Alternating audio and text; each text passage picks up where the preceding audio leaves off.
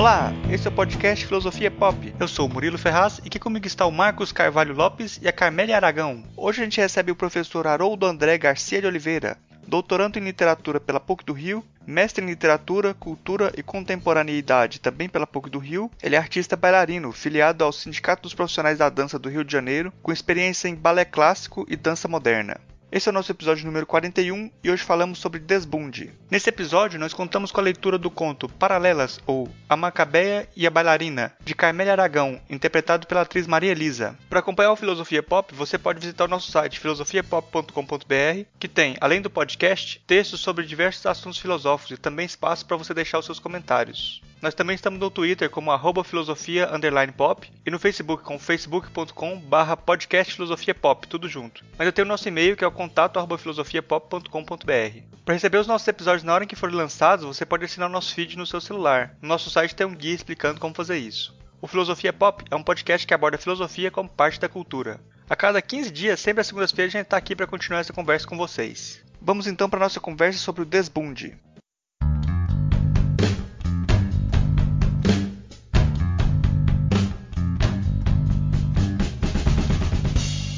Bom, hoje nós estamos aqui, eu, o Marcos e a Carmélia Aragão.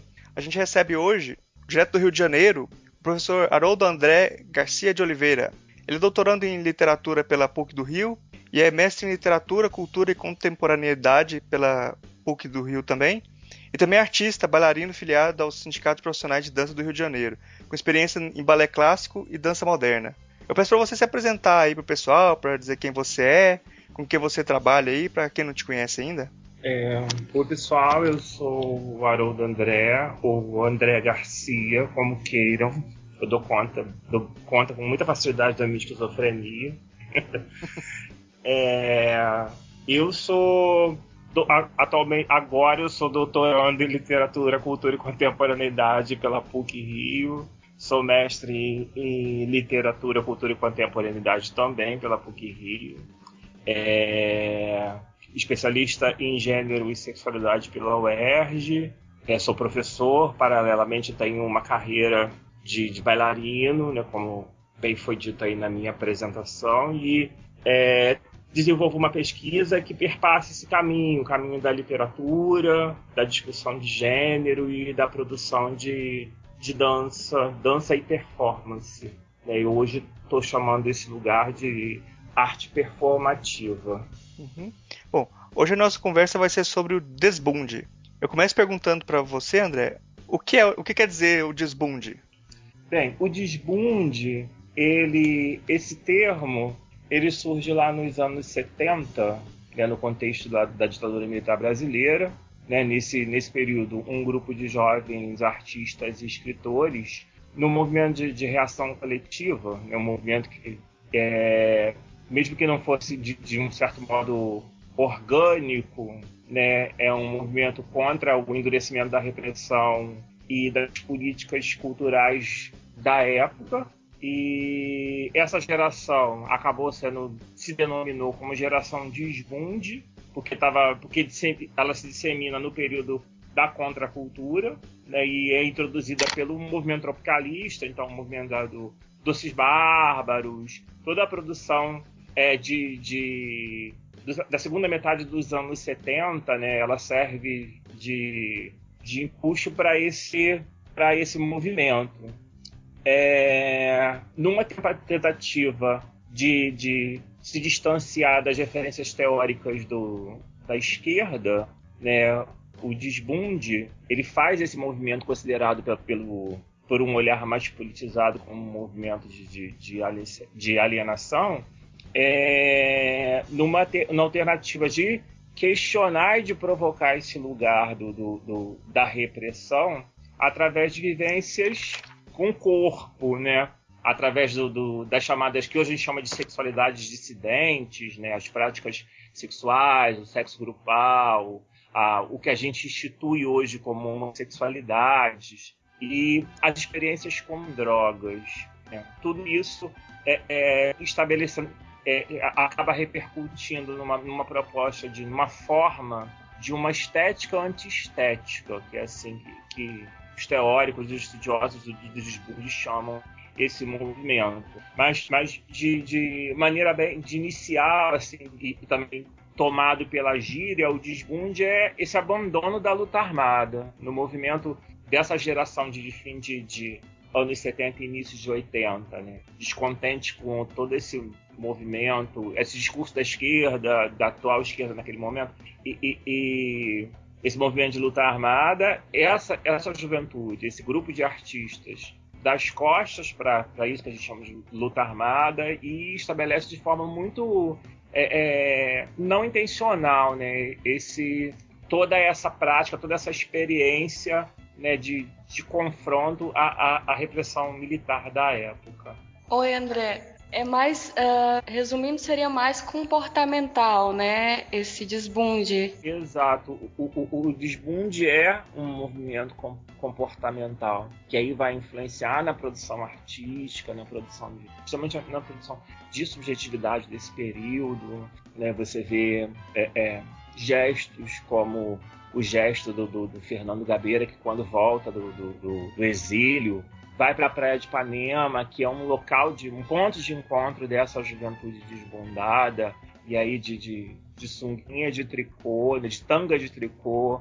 Ele usa o corpo né, de maneira muito sutil para trazer esse tipo de provocação, né? Um corpo que até então é um corpo censurado por essa ordem desse momento, né? Ganha um, um outro lugar, que é um lugar do corpo exposto, né? Que de uma certa forma também vira chacota para essa mentalidade mais é, é, é, moralista né, da época. Né, e, então o desbunde estava muito nesse campo né, do, da produção artística e a produção de subjetividade. Parece que tem um ponto de convergência no trabalho do Dizzy Croquettes que você investigou no seu, na sua dissertação de mestrado. Eu queria que você falasse um pouco sobre como os Dizzy Croquettes é, personificam o desbunde. Sim, é, os Gizi, é, eles foram meu, meu objeto da, da minha pesquisa, né, de, de mestrado, e é, eu, a partir de, um, de, uma citação do Silviano Santiago no li, livro O Cosmopolitismo do Pobre, é, quando ele diz que o desbunde é o momento de entrada da modernidade brasileira e latino-americana. Ele usa esse termo modernidade, né? e aí eu trago é, é, eu, na verdade, acabo ressignificando esse termo e, e, e, e aproximando mais ao conceito de contemporâneo, né, um olhar mais para a contemporaneidade. E aí, os dentro da perspectiva que eu levo na minha pesquisa, né, eles são é, é, impulsionadores mesmo desse movimento, eles impulsionam esse movimento no Brasil através é, e aí eu, eu parto do, do, além do conceito do Silviano eu uso o conceito do, do, do, do Davi Le Breton né, de, de corpo exposto né, onde humor onde a nudez são, são instrumentos para a construção desse corpo para confrontar uma, uma ordem instituída né, e aí a produção cênica dos dizia, né, a maneira como esse corpo é, é levado à cena é, vem de encontro a essas reflexões que a gente tem com o próprio movimento, né, com o próprio conceito do, do desbunde nos anos 70 e como isso é, é, é, reverbera nos dias de hoje, né, como toda essa discussão de uma certa forma encontra pontos de contato. Quando eu falo, por exemplo, no primeiro capítulo da, da minha dissertação, eu construo uma ideia de família a partir do que os Dizzy chamam da família Croquete né, da Dizzy Família Croquete, onde é, é, a família é composta por um grupo de homens, tem uma mulher que é governanta, que ela controla, assim, põe a ordem nas coisas, como eles usam, o termo que eles usam, né, falar da nega Vilma, que é a governanta, governanta da família. Todos moram numa casa aqui em Santa Teresa, no Rio. André, só eu vou pedir para você explicar um pouquinho melhor o que é o ZI antes de da sequência, senão o pessoal não vai saber. O DZI é, o, o é uma companhia de teatro e dança que surge lá no final dos anos 70, liderada por dois artistas, o bailarino norte-americano Lenny Dale e o artista brasileiro, ator brasileiro Wagner Ribeiro. Né? No encontro deles dois, deles dois surge a ideia dos Croquetes, ainda como ideia de um espetáculo e, e, que nasce desse encontro de artistas que vêm de diferentes partes do Brasil. A gente tem é, é, companhias do Zik que vem do interior do Rio de Janeiro, tem um companhia do Zik que vem do Sul, enfim, nessa confluência eles se encontram e aí é, é, de maneira muito despretensiosa eles vão se unindo como uma família, como eles é, se definem, e aí nasce o primeiro espetáculo de Zildes e Família Croquete, né, que aí é da, daí que, que parte toda a, a, a minha discussão. Né, eu pego essa ideia de família e aí encontro determinados pontos de contato a essa família que foge, foge de, de, um, de um modelo de família heteronormativa, com pai, mãe, filhos. Né? Existe uma mãe, existe, existem várias, é, é, é, vários membros dessa família que são do gênero que se, se, intitulam do gênero feminino e um pai que se traveste então existe aí um jogo, né? um jogo com essa questão do gênero, né? que eles já trazem isso na, na própria é, é, escrita desse texto, né? do, do texto do Zir, quando Lenny Dale responde que eles não são homem nem mulher, eles são gente. Né? André, é, o que eu acho interessante é que o, o Ciro Barcelos, que, foi um, que é um dos integrantes do Dizir, né, ainda está fazendo o espetáculo, acho que no documentário ele diz assim que eles eram, não, na realidade é o Ney Mato Grosso que fala isso, que eram homens todos peludos, porque não é uma ideia feminina, né? Eles não são travestis. Não. É, eles são uh, homens, todos peludos, vestidos de mulher, com, com roupas de mulher. E isso é o mais interessante, esse, esse, essa figura dúbia, né, que fica. Sim. Do... Sim, é, é, é, verdade. Assim, o mais interessante é, é essa possibilidade do, do, atravessamento dos gêneros, né? Entender que um corpo que, embora tenha todos os caracteres né, é, biológicos que definam, né, que, que pela ciência nos defina como homem, é, é, ele pode ser atravessado por, um, por uma potência, por um devir feminino, né, e, e ir para a cena com trazendo essa carga, né? E entender que não, o que nos, nos compõe está muito além da questão do, do, gênero, né? Pelo próprio título do, espetáculo da, do primeiro espetáculo da companhia, né? E, e, pelo mote, um dos motes do, do, do, dos Dizzy, né? Que é dizer que eles não são homens nem mulher, que eles são gente. Então é, é a coisa, a questão passa passa muito por aí, né? Por esse por esse entre lugar, né? De nem nem não é o travestimento, que você continua, você mantém os caracteres femininos, mas dessa possibilidade de, de, de transpassar, né, de chegar a um, uma, a um devir, né, buscar um devir mulher. É, aí você falando de, do gênero, dessa desconstrução do gênero, aí de, de que não é homem nem mulher e tal, eu gostaria que você falasse um pouco sobre a teoria queer, é queer, não sei se é assim que fala, é, como que você avalia a relevância dela para os contextos mais periféricos e subalternos. O que é e como você avalia nesse, nesse sentido, né?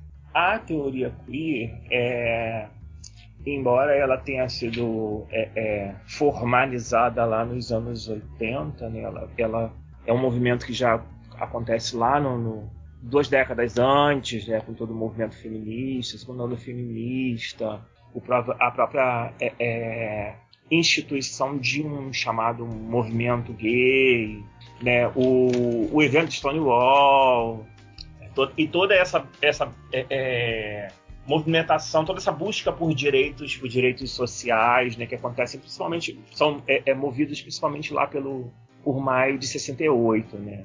E esse movimento ele acaba ganhando mais força e mais visibilidade com a contracultura lá nos anos 80. Né? E a teoria queer está baseada na está é, tá associada à emergência de novos sujeitos históricos que, que passam a demandar direitos e influenciar na produção de conhecimento. Então, é, existe um equívoco né, na própria ideia de teoria queer, né, que hoje para a gente é muito, muito recente, que é entender a teoria queer como é, a, a, teoria homossexual. Não é a teoria queer, não é teoria homossexual. Tanto que a, o, o, símbolo que define aqui que é usado para definir a teoria queer é guarda-chuva. Então, guarda-chuva ele comporta todas as possibilidades de diferença. São nesses dois, baseado nesses dois pilares que começa a discussão do, do, do, da teoria queer.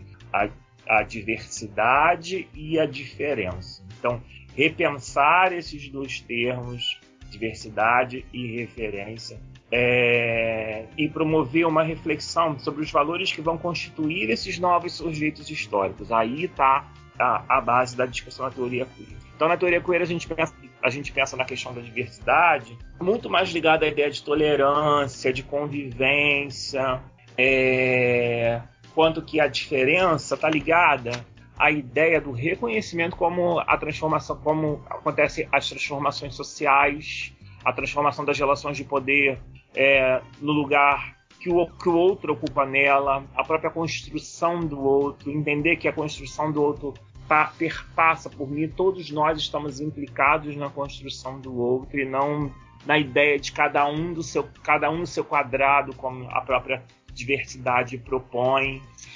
É, nesse lugar se encontra a discussão da teoria queer. Então, nesse sentido, é, é, é, é, nada mais relevante do que encontrar nos contextos periféricos um lugar de produção de conhecimento para teoria queer. Pensar é, é, na possibilidade que eu posso, de voz que eu posso dar, por exemplo, a um homossexual negro, né? E há esse reconhecimento dele, há essa necessidade dele de se reconhecer, por exemplo, como bicha, que é algo muito comum na nossa construção, atual construção de teoria queer no Brasil, né?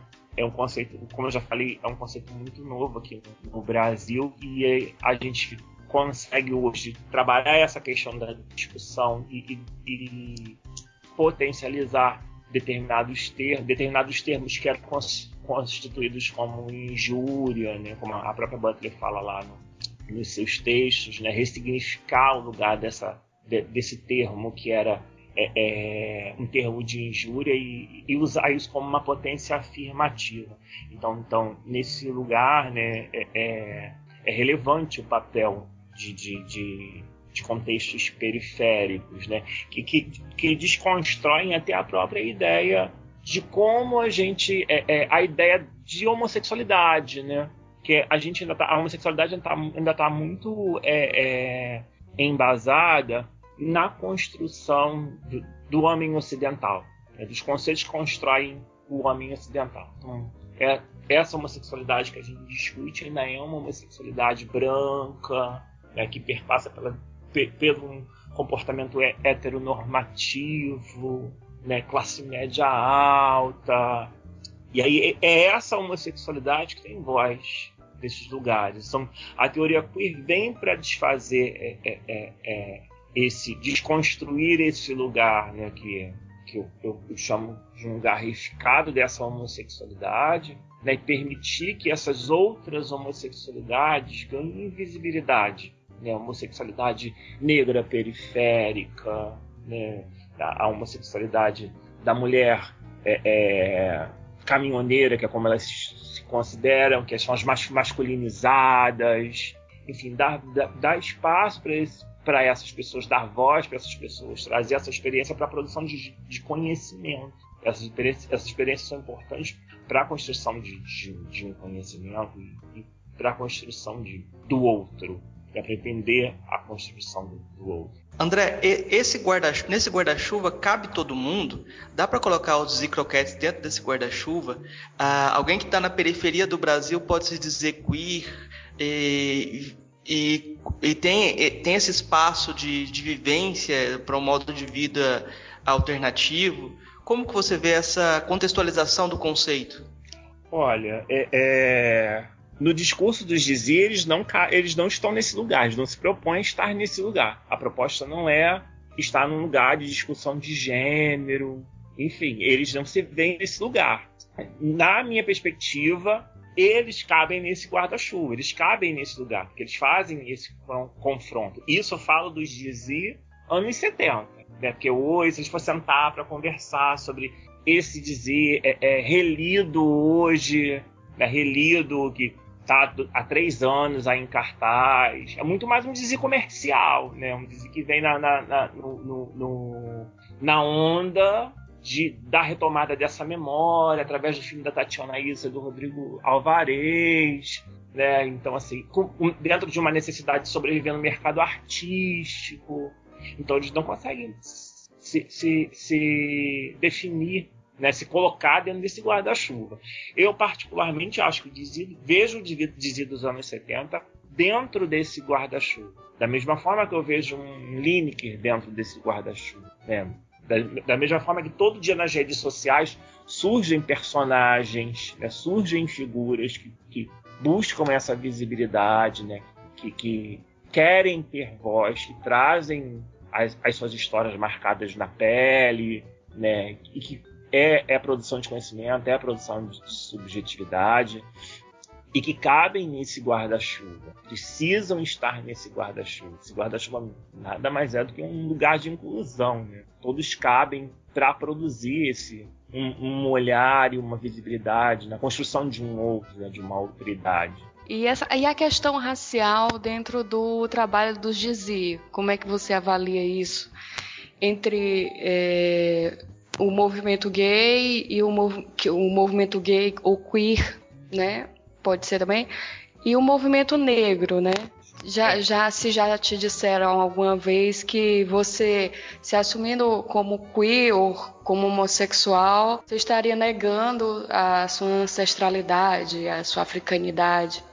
É, é, é interessante essa questão, que assim toda, toda essa discussão ela surge de maneira muito sutil na produção do Dizzy. Né? Quando eles sentam para escrever o espetáculo, né? para construir o espetáculo, desenhar esse espetáculo, essas questões elas não entram na, na pauta, entendeu? Não estão ali, não são elementos que vão marcar, elas vão surgindo aí nesse contexto do espetáculo, né?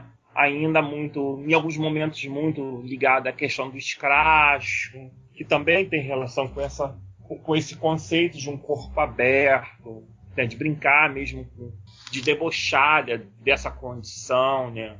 da, da, da condição gay homossexual como a questão do, do, do a, a, condição racial. É, mas vale a pena a gente pensar que é, é, a gente aqui no Brasil de, de, de, de, de 70, 79 81 a gente ainda não fala né, na possibilidade de, de um queer né? a gente não pensa nisso né? e nem eles querem muito ficar rotulados nesse lugar mas assim a, a, a questão racial, ele, ela é, eu vejo lá no, no, na produção do, do espetáculo de Zizi, muito como tem um pouco da ideia de como é, é, da ideia de primitivo que a, arte ainda carrega com a questão racial. A arte ainda tem um olhar em determinados momentos da arte, a gente tem um olhar muito de, andando no lugar do exótico, né, no lugar do primitivo, é, tanto que no, no único. O, o, o, documentário do Gizi, produzido pela Tatiana, é, isso aí, o Rodrigo Alvarez, é, que é baseado num único registro visual, né, que é o filme lá da Alemanha, de uma certa forma mostra pra gente isso, né? Que lugar é esse que é dado pro negro, né? A gente tem dois personagens negros que dançam na companhia, é, os momentos onde a cultura negra ela é retomada tem muito mais ligação com, com a questão da androginia, né, que é, é, é um movimento forte para a época, a gente não pode esquecer de deixar de falar disso, da androginia, visitar, nesse lugar da androginia. E, e aí traz a questão de Oxumaré para discutir essa, pra discutir esse lugar da, da, androginia dentro do espetáculo, e aí entra a dança afro, que é o balé, o Iemele, que é o balé produzido lá pelo Lenny Dale, né? Que aí dá um lugar pro Carlos Machado, a Lotinha, né? onde ela tem um destaque um pouco maior, um bailarino, e um bailarino assim, formidável, né? E, e, e que também traz pra gente uma discussão que é avalia desse corpo negro, né? O que é esse corpo negro que dança? Né? O que é pensar o corpo negro que dança? Porque se a gente for olhar no histórico do, do, do, do Carlinhos Machado, da Lotinha, como ele era chamado, ele, antes de dançar no Dizzy, ele dança a Europa inteira, reconhecido na Europa inteira, como bailarino maravilhoso, um físico invejável, mas que só consegue, que, consegue um, um, espaço maior quando ele vem para a companhia, quando ele vem dançar no Dizzy. Quando ele vem, vem tá no Brasil, e aí é chamado para conhecer o, a companhia e aquela célula que deu origem ao espetáculo. Então, repensar é, o quanto para a produção, para essa produção de dança brasileira, o quanto é importante a figura de um corpo negro em cena. Ainda é, ainda é, tá, tá, tá calcado nesse lugar do exótico. Né? E será que esse corpo negro, ele, quando assume essa, esse lugar da discussão de gênero, da homossexualidade, ele renega a sua ancestralidade. Há pouco tempo eu participei de uma mesa que era discussão, que era uma mesa sobre discussão de, de, de visibilidade LGBT negra. E a produtora, né, que, que organizou todo o evento, é, relatou para a gente a dificuldade que ela teve de, de trazer essa, essa, discussão para o movimento negro. Que no, no, movimento negro, as pessoas que organizavam esse espaço, né, é um espaço aqui do Rio, onde é, é, mensalmente se faz discussões sobre, que, sobre a questão racial, as pessoas que organizavam os eventos desse espaço achavam, achavam desnecessário esse tipo de discussão. Então é, é, desnecessário discutir sobre é, é, homossexualidade negra. Por quê? Porque ainda se tem a ideia de que o, o, o, o, homem negro tem que ser viril. Ele é viril, ele é ativo, então trazer essas outras formas de, essas outras homossexualidades negras essa discussão, as outras sexualidades negras que nessa mesa a gente tinha uma mulher trans negra discutindo, gente. trazer isso tudo para essa, essa salada, essa sopa, esse guarda-chuva para discutir isso junto, para aliar força, somar forças à discussão racial, né, dentro desse lugar, será que é tão importante? Então a gente acaba, de uma certa forma, mexendo com alguns valores. Existem alguns valores aí que a gente não sabe se, se dentro da discussão racial, para eles é importante mexer, desconstruir esses lugares, né? essa, essa ideia desse do, do, do homem negro, que é o homem negro, é, que é um, uma ideia é, estereotipada, mas que de uma certa forma ainda perpassa por esses lugares, né, que haja visto a resistência que a gente viveu ali nesse evento. É, então, é, é, eu não sei se eu te respondo, Carmélia, mas encontrar e... pontos de contato nesses dois lugares, né, no lugar do, do... E a tua experiência pessoal, André, como fica assim, dentro do movimento negro, você tem alguma experiência que possa contar? Olha, a minha, a minha militância do movimento negro é, é relacionada à minha militância no movimento LGBT é muito pequena, porque a gente não tem espaço de discussão no movimento negro. As questões, as, as pautas não se cruzam, eu acho. E, e aí é, é, é eu faço esse, eu uso esse espaço também para fazer uma apelo. É necessário uma interseção desses lugares, sabe? Buscar a interse interseccionalidade desses lugares, sabe? Dessas duas discussões. A gente se vê contemplado nesses dois lugares, porque toda vez que a gente vai falar de homossexualidade negra, a gente encontra uma série de tabus que, que tentam silenciar essa discussão. Então, é, é, eu não sei até, não consigo ainda perceber até onde para um, um movimento negro é, essas questões são irrelevantes. É, e até onde também para o movimento LGBT pensar, por exemplo, da saúde é, de homossexuais negros, né? quando a gente fala de políticas de prevenção de HIV e tal, até onde isso é necessário. Né? Eu acho que, que a gente caminha a gente traça impostas e nesse momento, mais do que nunca, a gente precisa buscar pontos de contato para fortalecer esses movimentos. É, de, de uma luta queer, se eu posso chamar dessa forma, né? vem muito mais por aí. A gente encontrar esses pontos de contato e fortalecer ambos os movimentos, não a gente continuar setorizado. O que eu vejo no Brasil é exatamente isso. Nós somos movimentos setorizados negro, movimento gay, movimento de mulheres, agora o movimento de mulheres se racha, porque tem movimento das, das feministas radicais. Então, a gente não encontrar pontos de contato, a gente vai acabar cada um gritando para um lado, sabe? Cada um lutando né, pelos seus próprios interesses e pensando e esquecendo né, que a luta é coletiva, que, que os movimentos precisam pensar na coletividade, não cada um dos seus próprios interesses. Eu, eu acho que para fechar uma espécie de primeiro bloco, assim, eu acho que para quem está ouvindo, é, é, bem interessante ver o documentário sobre o Dizzy. É um objeto realmente que converge muito das coisas que você está falando, né? Todas as questões é, é, que a gente comentou aqui, inclusive a questão da, da AIDS aparece no documentário, né?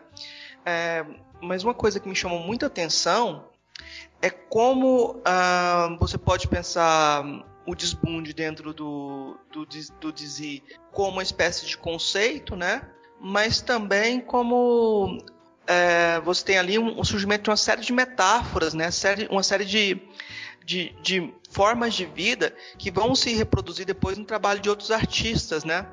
É, que você reconhece depois no trabalho de outros artistas. Como você vê o legado do, do Dizzy em termos de comportamento, é, cultura, é, de modo geral? Ó, eu, eu, eu, assim, a, a, a minha discussão está muito pautada em cima da afirmação do Silvano Santiago, que é, é reconhecer o desbunde como a entrada que ele chama de uma modernidade brasileira e latino-americana, né, que eu ressignifico chamando de, de uma contemporaneidade brasileira e latino-americana. Que esse movimento, e assim, quando, quando eu cito lá no início da nossa conversa, quando vocês me perguntaram sobre o que é desbunde, eu uso a citação de uma autora argentina a Cecília Palmeiro, lá no seu livro Desbunde e Felicidade, né, que ela parte de um olhar Brasil para discutir a possibilidade de contatos entre o desbunde brasileiro e a produção artística argentina. Né? E aí, durante o mestrado, eu tive a experiência de fazer um mestrado sanduíche na Argentina, né? mais especificamente na Universidade Nacional de Rosário. E, e lá eu, eu, eu dou de cara com, com isso que o Silviano fala, né, com essa uma produção cultural latino-americana a partir do conceito do, do desbunde. Né, quando eu vejo a produção do, do Batata Barea, que é, era ele se intitulava é, Clau Travesti Literato. Né, ele era um poeta e recitava poesias nos espaços culturais argentinos do período do, do, início dos anos 80, travestido, era uma, e era uma travesti assim, e, e era um, um, um, tipo específico de, de, mulher, era uma doméstica, né? dava voz a uma doméstica, falar das questões políticas da Argentina, né? da, da, Argentina do, do, início dos anos 80. E, e em seguida eu dou eu dou de cara com, com, a produção do Pedro Lemebel lá no Chile, vou encontrando esses lugares, né? como, como de uma certa forma o Dizzy foi deixando esses rastros, né? com, com essa questão do não só da produção artística, porque o Lemebel, por exemplo, a, a, a performance é, é, é, um lugar potente para a produção artística dele, para além da literatura, ele tem os livros produzidos, mas também a performance ela dialoga com com esse texto escrito, né, com, com essa que, que o, o, a literatura chama de, de é, auto, é, crônica autobiográfica, né, que é é intitulada a produção do, do Pedro Lemebel.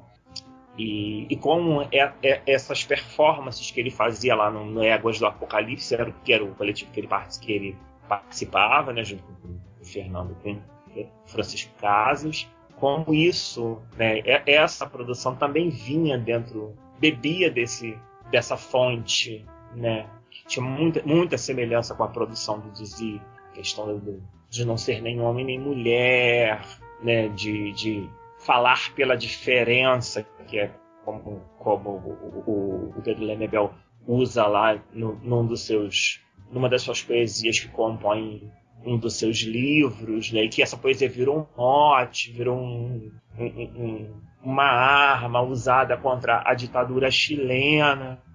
É, e ver como esses lugares eles foram é, é, é, é sendo infiltrados por essa estética antiestética, né, que é como foi é, definido o desbunde, e que a gente vê reverberar nos, dias de hoje, como o movimento drag queen, mesmo com todas as resistências que, que a gente tem, né, que traz um pouco da americanização, né, com a figura da diva, né, mas que é potente esse lugar, né, do menino que ousa a, a, a atravessar esse é, é, por essa condição de atravessar esse lugar do gênero, né, um lugar que, que fica meio que, que, que tá cristalizado e ele atravessa isso, vai brincar com o gênero feminino, né, e invade as ruas e produz festa, né, e, e, e, e a festa que é um, um, lugar de militância no próprio movimento desbunde, no movimento desbunde.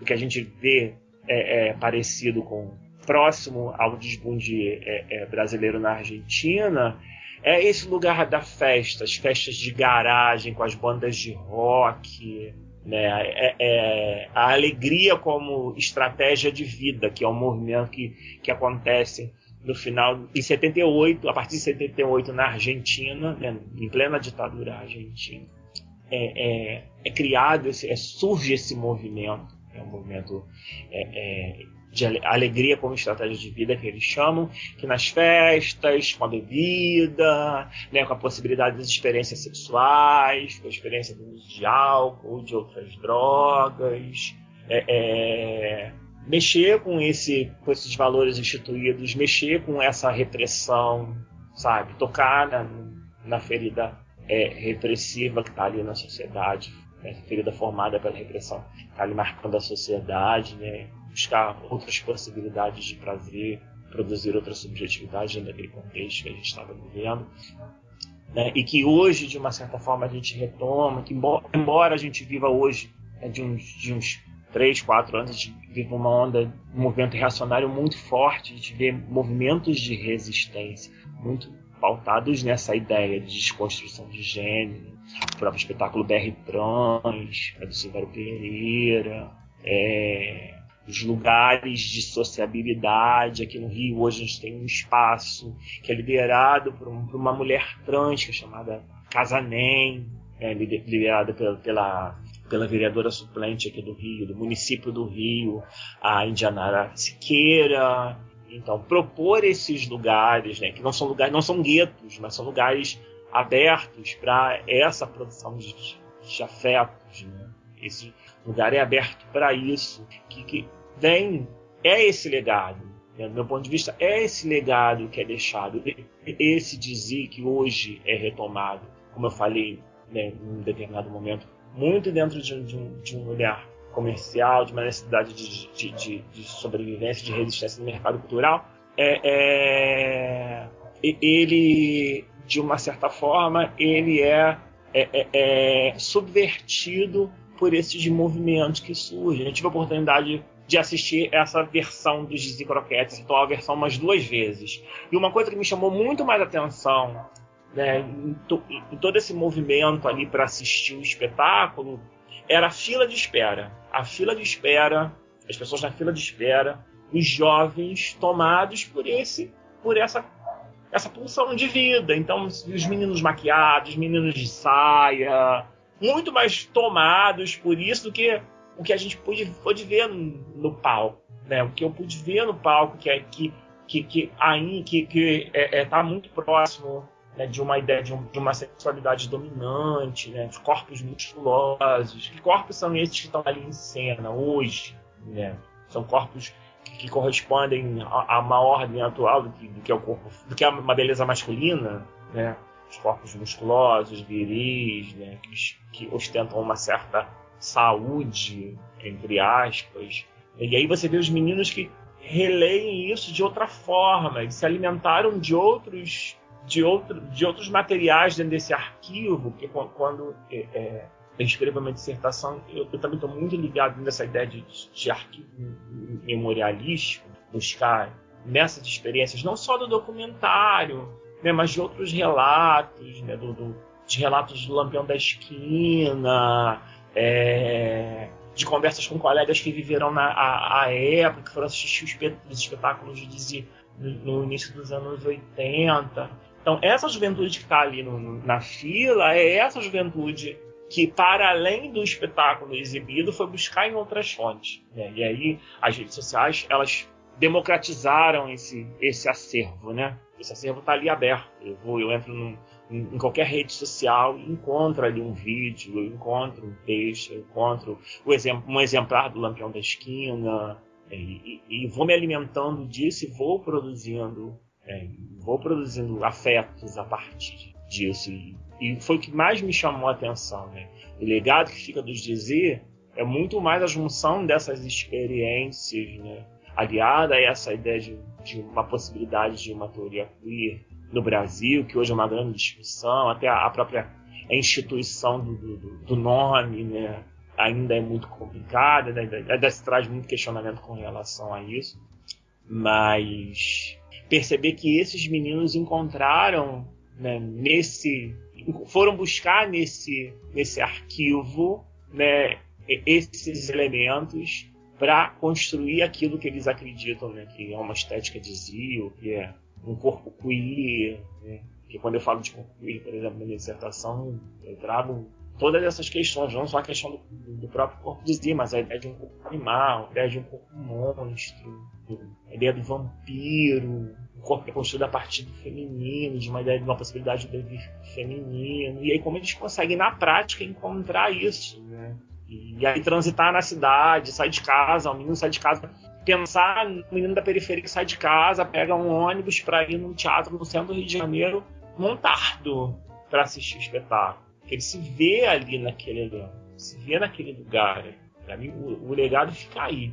O legado do Gizi está aí. Né? Nesse movimento micropolítico que nem eles sabem que eles fizeram e fazem até hoje, né? aliando a outras estéticas, a outras produções artísticas. É, bom, é, para falando, você estava falando sobre o corpo, mas também tem a questão da dança, que são coisas assim que são um pouco diferentes para falar, é, principalmente a dança, para qualquer teórico falar de dança, assim, é, na, na, teoria, né? Porque é uma coisa muito corporal e prática. É, você como bailarino, assim, você como você vive essa dificuldade de falar sobre performance, sobre dança, sobre essas coisas? É, sempre, sempre foi um, o meu desafio né, nessa pequena trajetória que comecei a traçar na academia de trazer essa discussão da dança para os meus estudos, né? A gente, eu venho de uma formação muito rígida, não só a formação acadêmica né, na universidade, estudando letras, mas também a formação de bailarino, porque eu venho de, de uma geração onde o discurso do balé como base para todas as danças né, é forte, então entender que essa dança aristocrática é que vai construir, que vai abrir possibilidades para eu é, é, dançar outras é, linhas estéticas. É, isso é, é, de certo modo, contraditório e também assim muito preconceituoso, né? Pensar que você construir é, é, é, é o seu corpo a partir de, de, uma estética eurocêntrica vai te dar margem para você dançar qualquer outra estética, né? Você usar o seu corpo em qualquer outra produção artística. Então é preciso você sair desse lugar para depois dançar. E aí é, é, a gente vê essa resistência também no desafio, no, no, na academia, né? Você trazer esse objeto dança para essa discussão, pensar hoje, por exemplo, dentro da minha pesquisa, pensar na, na escrita literária, como a pesquisa, como a escrita coreográfica, encontrar pontos de contato dessas duas escritas, né? entender que elas de uma certa forma se encontram, dialogam e, e, aí ver essa importância, ver, ver a, a literatura reconhecer, reconhecer e, e se reconhecer como, como arte, né? Essa ideia de literatura expandida ainda é uma discussão muito nova na academia é, não muito aceita no campo literário. É, já visto que hoje os cursos de pós-graduação em literatura estão muito mais preocupados em, em trabalhar a questão crítica, a crítica do livro, a crítica do autor, do que simplesmente pensar no processo de produção. pensar no, no, diálogo da literatura com outras artes, né? do reconhecimento da literatura enquanto arte. Né? Então, muito, a preocupação está muito mais no produto. Né? Eu, hoje, hoje, a maior parte dos cursos, eu, eu, eu ouso dizer isso, mas a, a maior parte dos programas de pós-graduação em letras estão voltados para essas discussões. A discussão da literatura enquanto produto, enquanto objeto. E trazer isso é um desafio para mim. Foi um desafio no mestrado, né? é um desafio no doutorado, foi um desafio no processo de seleção para doutorado, porque é, é, ainda não.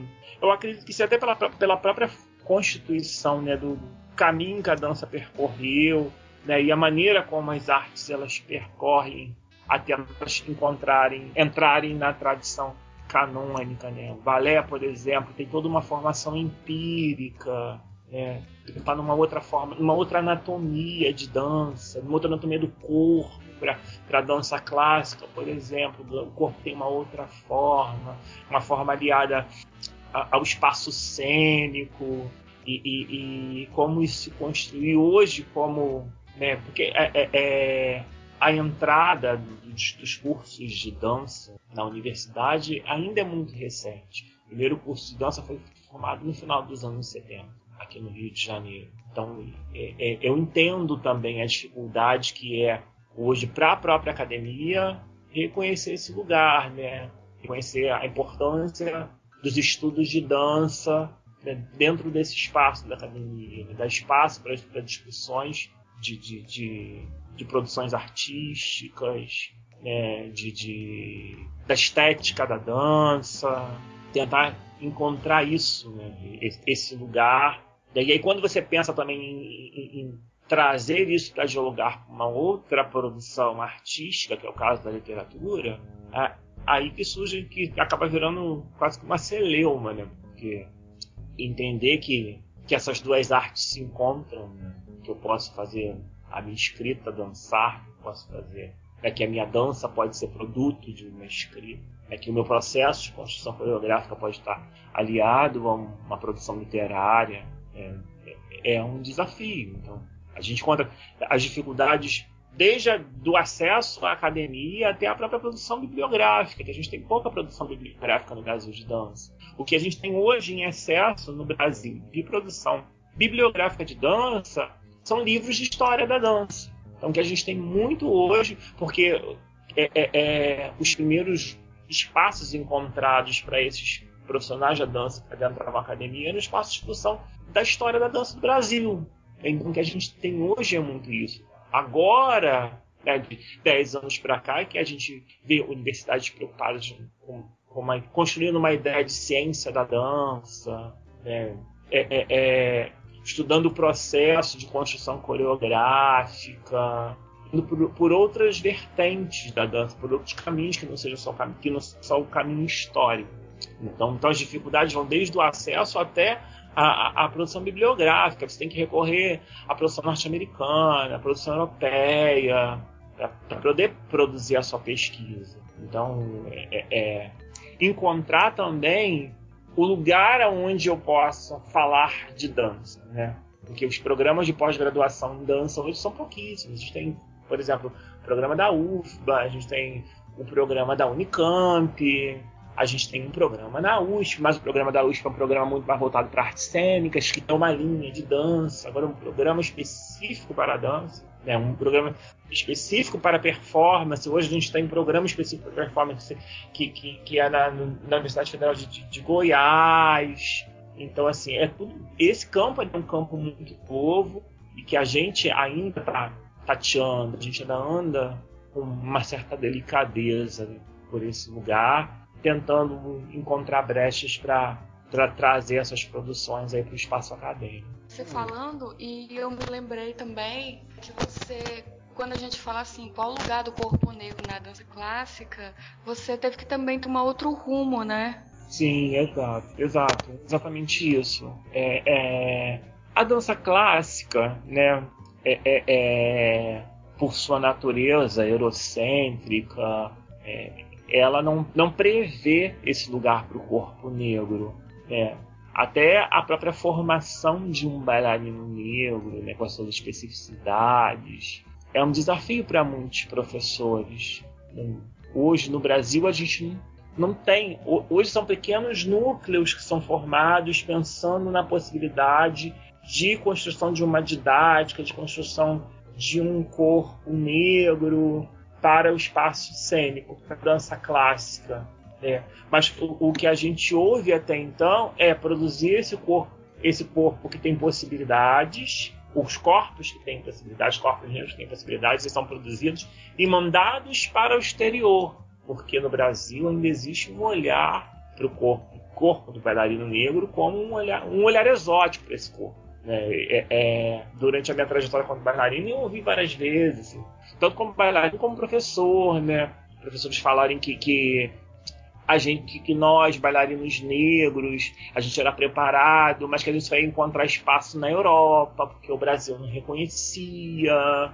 Né? Desde, desde esses discursos mais sutis a ouvir coisas do tipo: jamais vai ter um Lago dos Cisnes com uma bailarina negra, porque onde é esse cisne negro? Então são todas essas questões que, que, que atravessam é, é, esse lugar da dança, né? Que dessa dança clássica, como, como a gente já falou, é, é um lugar eurocêntrico, classista, né, e que impedem o acesso do bailarino negro. Se a gente for pensar, por exemplo, na história da dança negra do Brasil, no Brasil, a gente tem um exemplo da Mercedes Batista. Né? Mercedes Batista, em, na década de 30, ela faz a seleção para o corpo de baile do Teatro Municipal, da, da, do balé do Teatro Municipal, que era o nome como a companhia tinha nesse, nesse tempo, nesse momento.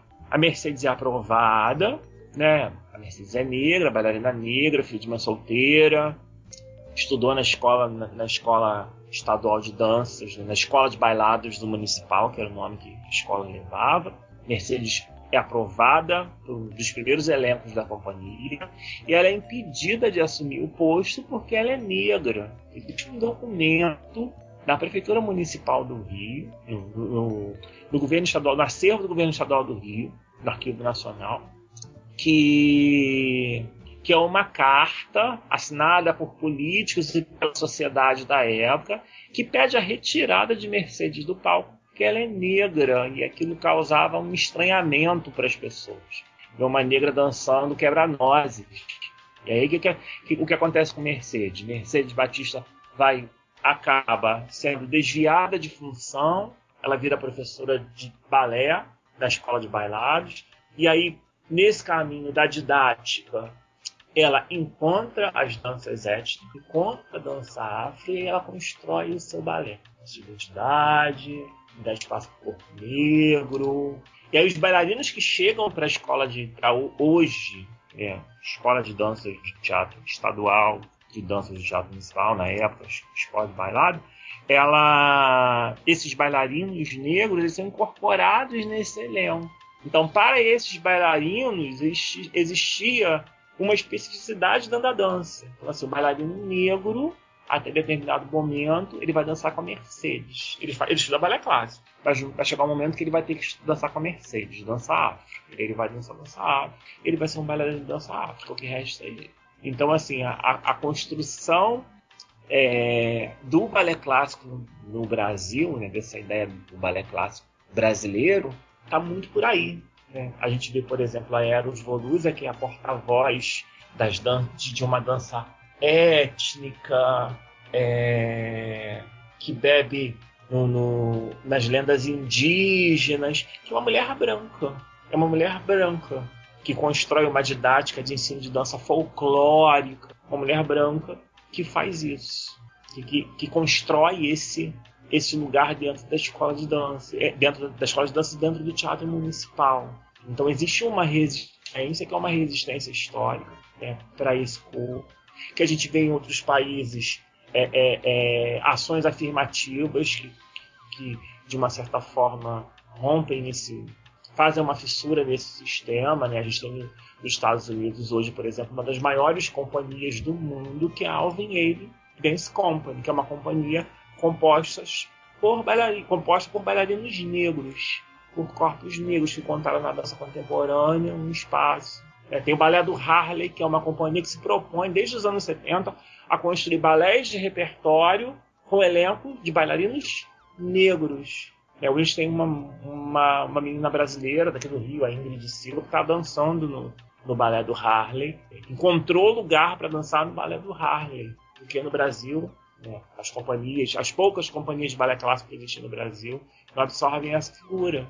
Então a gente tem aí um, um ranço histórico né, que impede a abertura. E aí o que a gente vê na dança contemporânea, por exemplo, né, que você tem para mostrar uma diversidade dos corpos em a gente coloca um bailarino negro, é, de uma certa forma está aí nesse lugar também.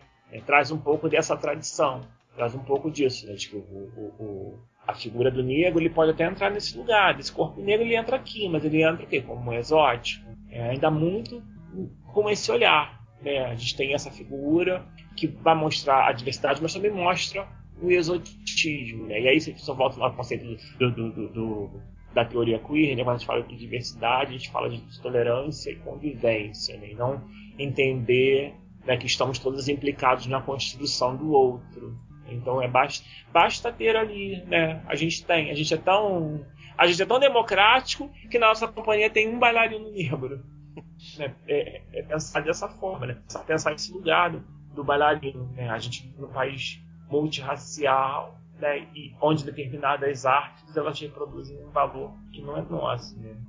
Eu vou para essa última questão que a gente tinha elaborado aqui. A gente tem uma onda de agora, uma onda conservadora, né, religiosa, depois de um momento em que o movimento LGBTT conquistou uma série de direitos, como o uso de nome social, casamento de pessoas do mesmo sexo, até a redesignação sexual financiada pelo SUS, né? Como que você, André, vê essa relação entre a religiosidade e a identidade homossexual, identidade gay? É, que Deus se revela no respeito às diferenças? É, como você lida com a, com a religiosidade? Olha, a, a, religiosidade sempre foi um grande problema quando a gente vai falar de, de sexualidade, né? É, particularmente eu tenho um olhar muito específico com relação a isso.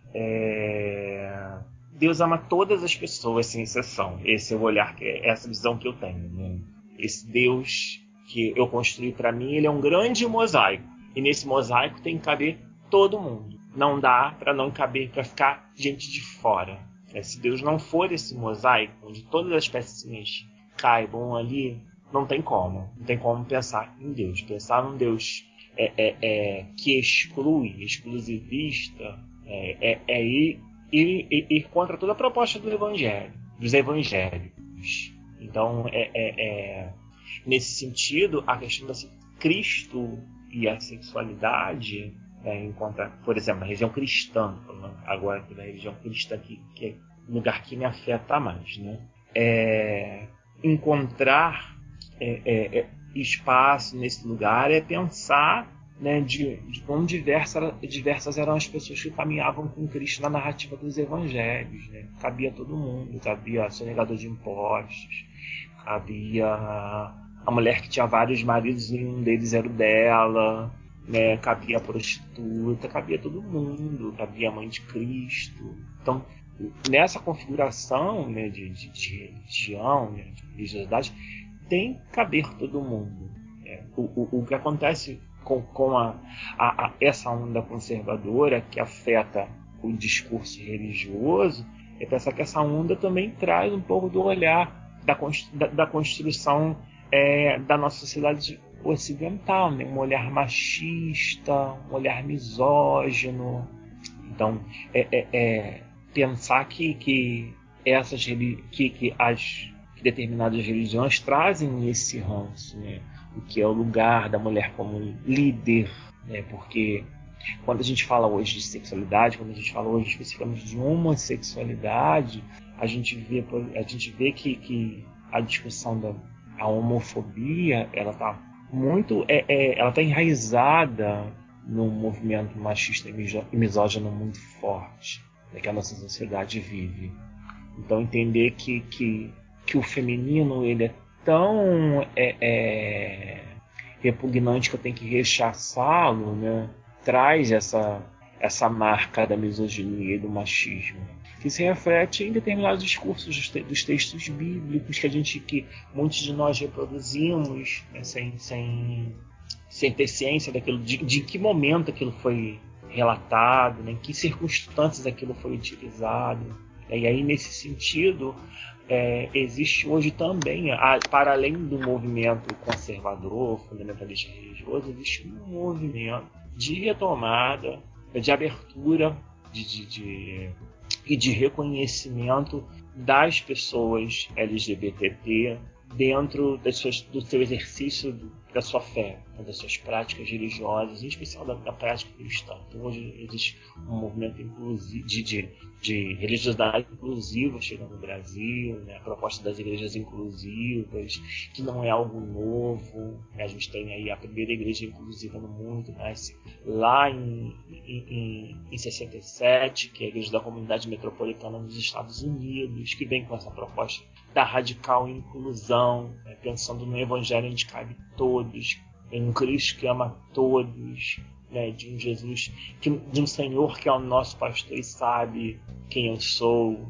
né, sabe quem é gay, quem é lésbica, quem é trans, transgênero, é, de um Deus, da ideia de um Deus transgênero, um Deus que não é homem, que não é mulher, e, e, que hoje chega pra gente aqui, né, tem mais ou menos 10 anos que, que a igreja tem 13 anos, né, mas falando de, de, maneira mais clara, tem 13 anos que a Igreja da Comunidade Metropolitana chega no Brasil hoje, chega no Brasil e traz essa proposta da radical inclusão e através de uma desconstrução histórico-crítica dos textos bíblicos consegue dar um novo frescor né, ao cristianismo, né, tentar dialogar com, com as outras religiões, proposta de ecumenismo, pensar num Cristo para todos, não um, e não num Cristo para uma determinada religião, um Cristo que se manifesta, que se revela nas diversas identidades, das diversas cores. É, é, essa é a proposta do cristianismo. Acho que é, é essa a proposta quando a gente pensa, por exemplo, numa espiritualidade subversiva. Né? E, e é isso que a gente de uma certa forma, vive nos dias de hoje. A gente tem um movimento de, de um movimento fundamentalista religioso muito forte. Pessoas ainda carregam culpa, assim, discurso homofóbico, é um discurso LGBTfóbico, como a gente diz hoje, não, mas um discurso de intolerância ao gênero, de, de, de, de é, é, não reconhecimento da diversidade sexual, ainda é muito forte na igreja, mas existe também um movimento né, que desconstrói esse olhar fundamentalista religioso, que traz um frescor para a igreja, né, que, que dá possibilidade para que essas é, é, para que essas diferenças convivam, que a gente se construa em conjunto.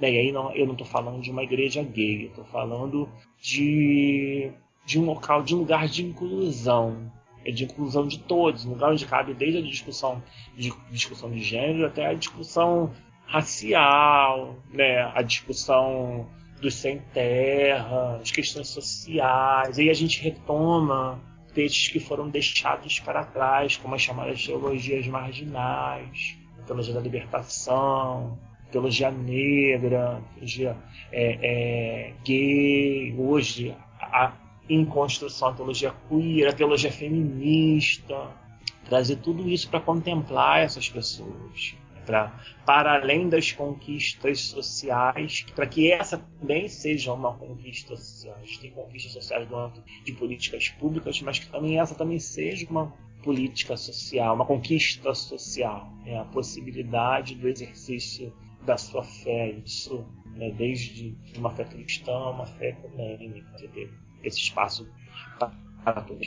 E, e aí essas igrejas, esses lugares, eles, eles fazem, eles cumprem esse papel. Eles cumprem esse papel de dar possibilidade, aí também muito ligado também às discussões de direitos humanos, né, no caso específico da, Igreja da Comunidade Metropolitana, a igreja é intitulada como a Igreja dos Direitos Humanos, então toda uma discussão em relação aos direitos humanos, né, o credo dessa igreja é recitado em todos os cultos que eu não sou livre enquanto uma pessoa continua sendo escrava. Então, pensar nisso, pensar que, que esse, o lugar da espiritualidade também é um lugar desta liberta, libertação libertação dos medos, das opressões históricas, né, da culpa.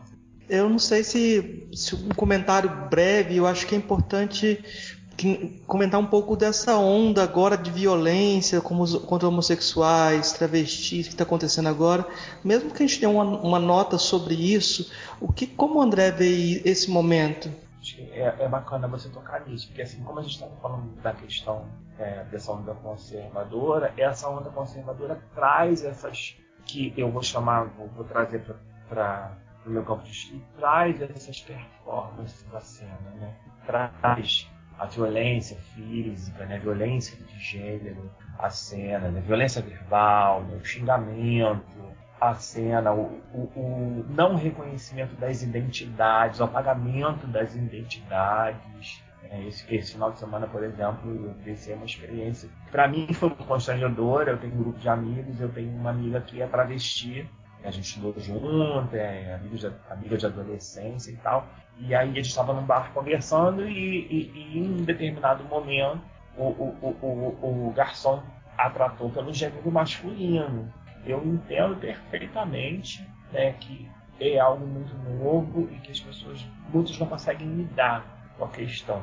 Claro, não criei polêmica, mas enfim, é, é, ainda existe esse tipo de ofensa, é quando você não reconhece o gênero do outro é, é, esse tipo de violência que, que, cotidianamente a gente sofre quando você não, não, reconhece, a pessoa não tem direito nem de ter o seu gênero reconhecido no espaço, no espaço social, por conta de um discurso é, é, é conservador.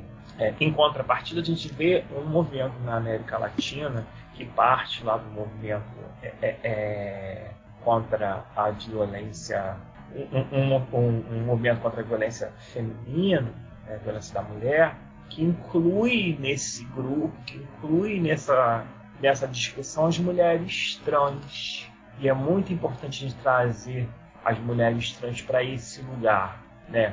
Um movimento que é feito é, é, é, é, feito ao contrário pelas feministas radicais, por exemplo, que não reconhecem a, a, a mulheridade, que é como as, as, as, as transfeministas querem é, utilizam, o termo que as, as feministas utilizam, né? não reconhecem essa mulheridade nas mulheres trans. Então, quando a gente vê os movimentos como lá na Argentina, de nenhuma menos, né? como isso está pululando aí nos países, nos demais países da América Latina, a gente vê esse, esse movimento contra a violência à mulher, né? que, que traz à tona um olhar à, questão da violência de gênero, né? as as fobias de gênero, né, e, e que também reivindicam uma é, políticas de segurança pública para essas pessoas, para que essas pessoas possam transitar no espaço da cidade. Porque hoje, para essas pessoas transitarem, elas precisam ser invisíveis. Né? Existe uma necessidade de um apagamento dessas pessoas. Um apagamento físico com essas violências, mas também um apagamento moral. Elas precisam ser apagadas, elas, elas precisam voltar gueto, contra discurso, desse discurso conservador. É, então, o, o, o, essa violência que a gente é, é, observa nos dias de hoje, que é muito comum no Brasil, mas que a gente ignora, né? Se a gente for subindo, a gente vai para o Nordeste, vê isso cada vez mais comum. A gente às vezes não precisa nem subir para o Nordeste, é só olhar no interior do Rio de Janeiro, por exemplo, quando os jovens morrem, porque são mais afinados, né? E aí esse, esses homicídios são muito é, pautados no, num discurso, num certo discurso fundamentalista religioso, é, onde o feminino ainda é ofensivo, né, a figura da mulher é ofensiva. Então, aquele que se atreve a atravessar esse rio né, e, e corajosamente mergulhar nesse rio e sair sereia, né, a consequência que ele vai levar, a consequência que ele, que ele vai carregar, né, esse apagamento por conta da, da negação dessa figura. Então, é, é, é hora hoje da gente pensar, né, falando em políticas, política de gênero, pensar nessa questão da homofobia.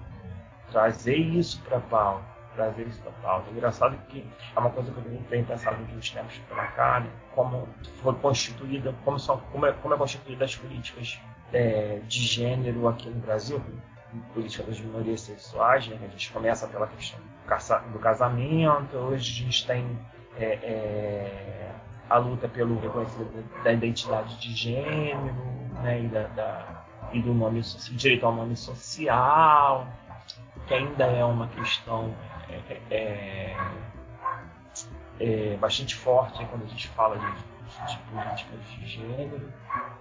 Mas pensar que essas violências que são latentes, né, que a gente vê todo dia, né, cotidianamente a gente vê isso, cotidianamente. A cada é, é, é, é 20, em torno de 27 a 28 horas, semanalmente, morre uma pessoa LGBT. Então, assim, pensar nisso, pensar na quantidade de vítimas que a gente produz por conta de um discurso de ódio, né? E que está na hora de a gente começar a pensar em políticas de segurança pública para essas pessoas.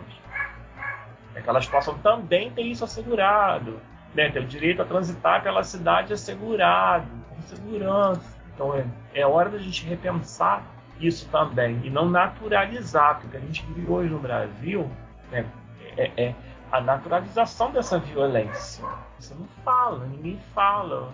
André, é interessante também falar é, que esse discurso de ódio ele também pode não assim é, que eu digo a pessoa vai lá e, fere alguém mas é, fisicamente como uma lampadada algo assim. É, esse ano eu perdi três pessoas por suicídio porque não aguentaram a, a pressão da família né tem esse tipo de violência também sim é uma é uma violência silenciosa, né, Carmélia? Porque ela, ela muita, muitas das vezes está entranhada ali no, no seio familiar, na vivência escolar, né? Quanto de, de nós não foi hostilizado durante a infância e adolescência inteira, né? com discursos, com brincadeiras ofensivas, né? jogos jocosos, né? Que é necessário que essa que, essa, que essas pessoas sejam expostas ao ridículo, né? Porque para elas, né, o que fica de legado para elas é exatamente isso, serem expostas ao ridículo. E mais do que nunca, quando a gente fala de, de espaço é, é, de ambiente escolar, pensar nessa discussão na, nas escolas, né? Hoje a gente tem uma polêmica aí com a questão da discussão de gênero nas escolas e quanto isso é importante para evitar uma série de, de, de questões, né? entre a mais grave, que é a questão do suicídio, por conta de, de, de, de falta de, conhecimento, de ignorância com relação às as sexualidades, né? a, a condição de gênero, né? a construção dos gêneros. Né? Então, é mais do que nunca hoje pensar nessa discussão partindo da escola. Hoje a gente tem, teó a gente tem teóricos hoje no Brasil que pensam a teoria queer a partir da escola. Né? A, a, a Guacira Lopes Lobo, que entre outros livros tem um livro chamado Corpo Estranho, ensaio sobre sexualidade e teoria queer, da editora Autêntica, que é um livro que eu recomendo, fala exatamente sobre isso.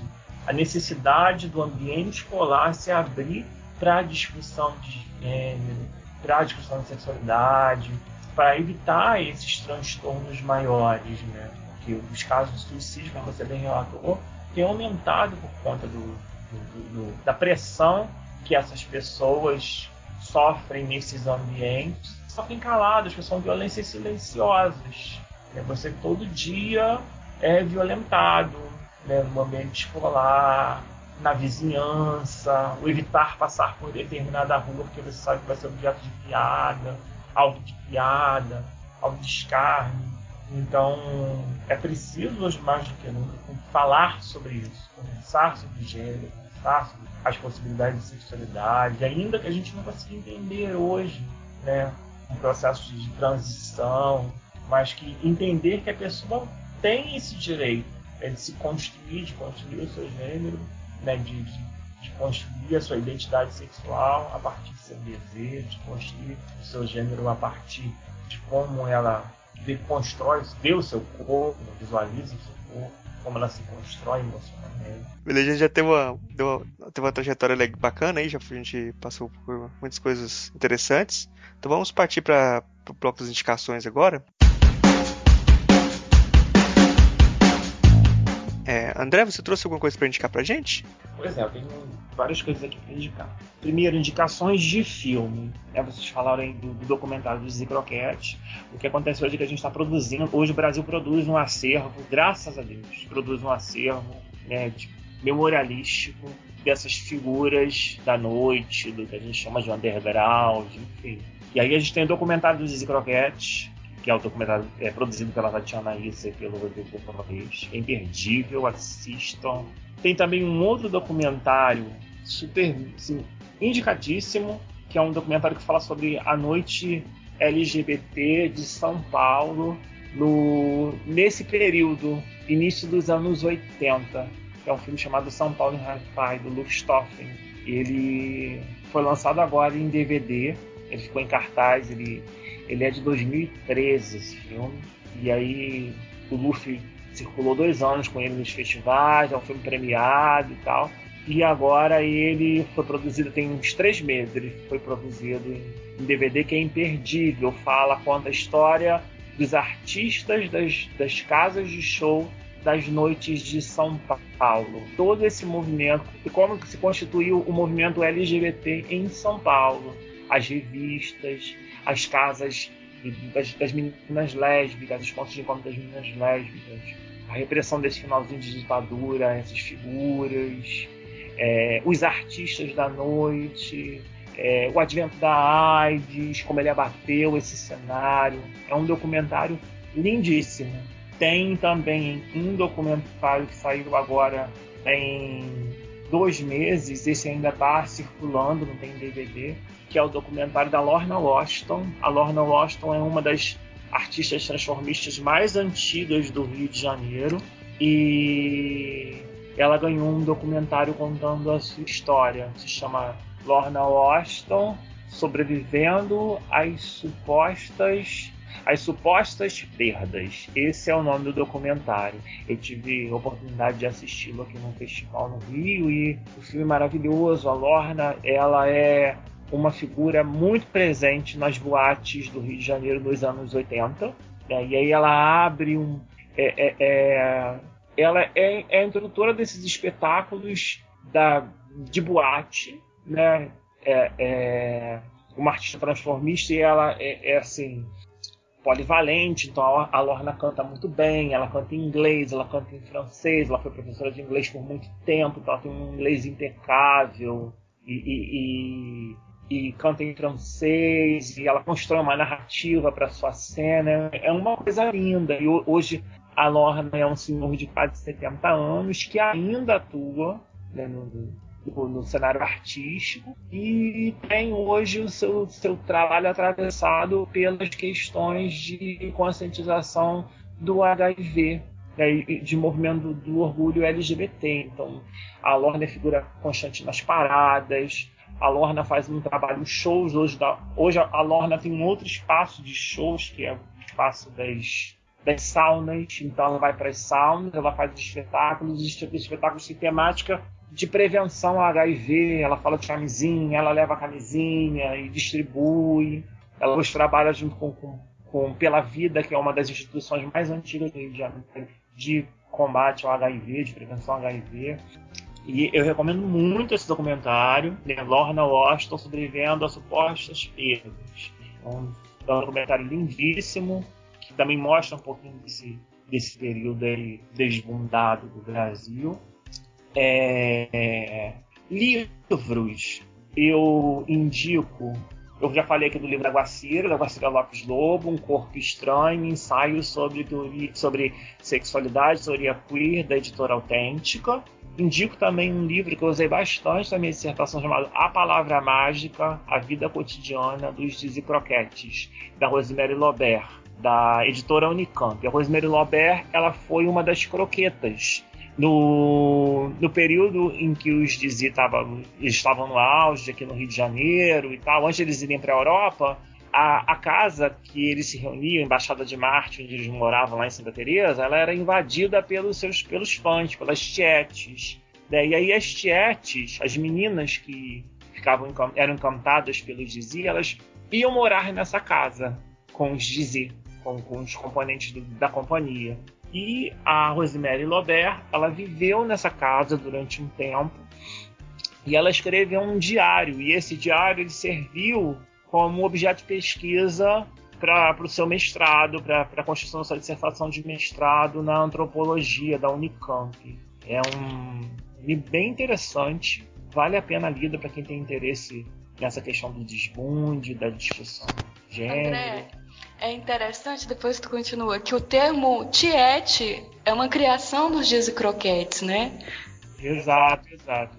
Tiete nasce aí dos Dizzy Croquetes. O, o, o, uma das, das, das tietes do Dizzy, que era a Duzi Nakarate, ela tinha uma tia que ela que adorava os artistas da, da, do, da Rádio Nacional, e aí elas apelidaram a tia de Tiete e isso pegou, né?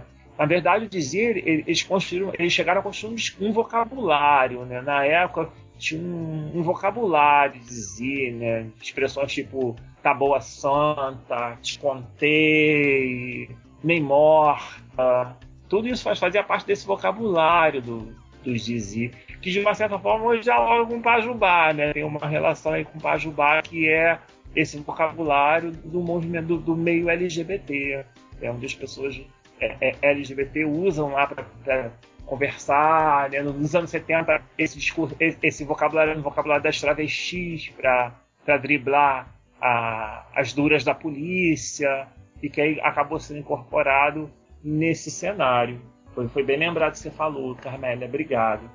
É, eu tenho bastante coisa aqui para indicar. Tem um livro também chamado e um lampião na esquina: Memórias, Identidades e Discursos Homossexuais no Brasil do Fim da Ditadura, de 78 a 80, da editora Iluminária. Ele é parte da dissertação de mestrado em Memória Social do Almerindo Júnior, aqui na, na Unirio, né, na Universidade Federal do, Estadual do Rio, que fala sobre. Ele, ele faz uma pesquisa do discurso e da construção de identidade no fim da ditadura, de identidade homossexual no fim da, da, ditadura, a partir dos relatos do jornal Lampião da Esquina. O, o Lampião da Esquina foi esse jornal que circulou no final dos anos é, 70 e início de 80, que, que foi o primeiro jornal de para o público gay da época. Né? Vendia nos, nos jornaleiros, os gays compravam escondidos. Aí nesse jornal você tinha desde anúncios de sauna até entrevistas com grandes artistas. Entre eles, num dos, numa das edições tem uma entrevista do, do, do Lenny Dale. Lenny Dale, que eu até utilizei alguns trechos para compor, compor a minha dissertação. Então, indico também esse livro. É, tem o livro do, do João Silvério Trevisão, que é um clássico para quem quer estudar gênero, quem quer pensar em discussão de gênero no Brasil. É o livro Devassos no Paraíso, a homossexualidade no Brasil, da colônia à atualidade, da Record. Esse livro é... tem edição esgotada, então assim, quem encontra, encontra uma raridade num sebo, nos sebos. Eu, eu, por exemplo, tenho o meu porque encontrei uma das foi uma das, das últimas peças de um sebo e aí eu comprei porque é, é uma leitura assim recomendadíssima. É, é imprescindível ler o livro do, do, do João Silvério Trevisan. É uma leitura palatável. João Silvério é uma pessoa que viveu o período de desbundes. João Silvério participou do grupo Somos em São Paulo, né, que foi um grupo de militância no, no, no final dos anos 70.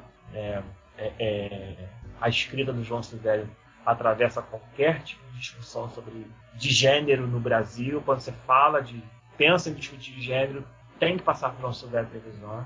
Então, livro recomendadíssimo. Devassos no Paraíso, a homossexualidade no Brasil, da colônia a atualidade da rede. Para quem quer falar de dança, dança e discussão de gênero, tem o livro Dança, Sexo e Gênero.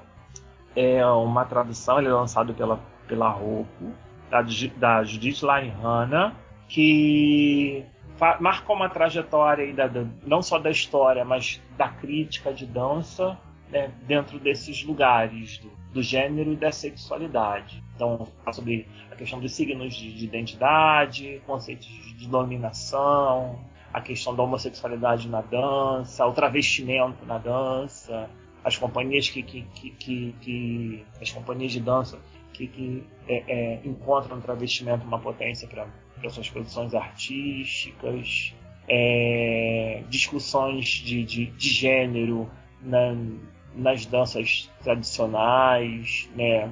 fala do kabuki, das danças indianas, né? as relações de gênero, a questão do, das máscaras, né? de assumir um personagem feminino masculino. Então recomendo esse livro também, Dança, Sexo e Gênero.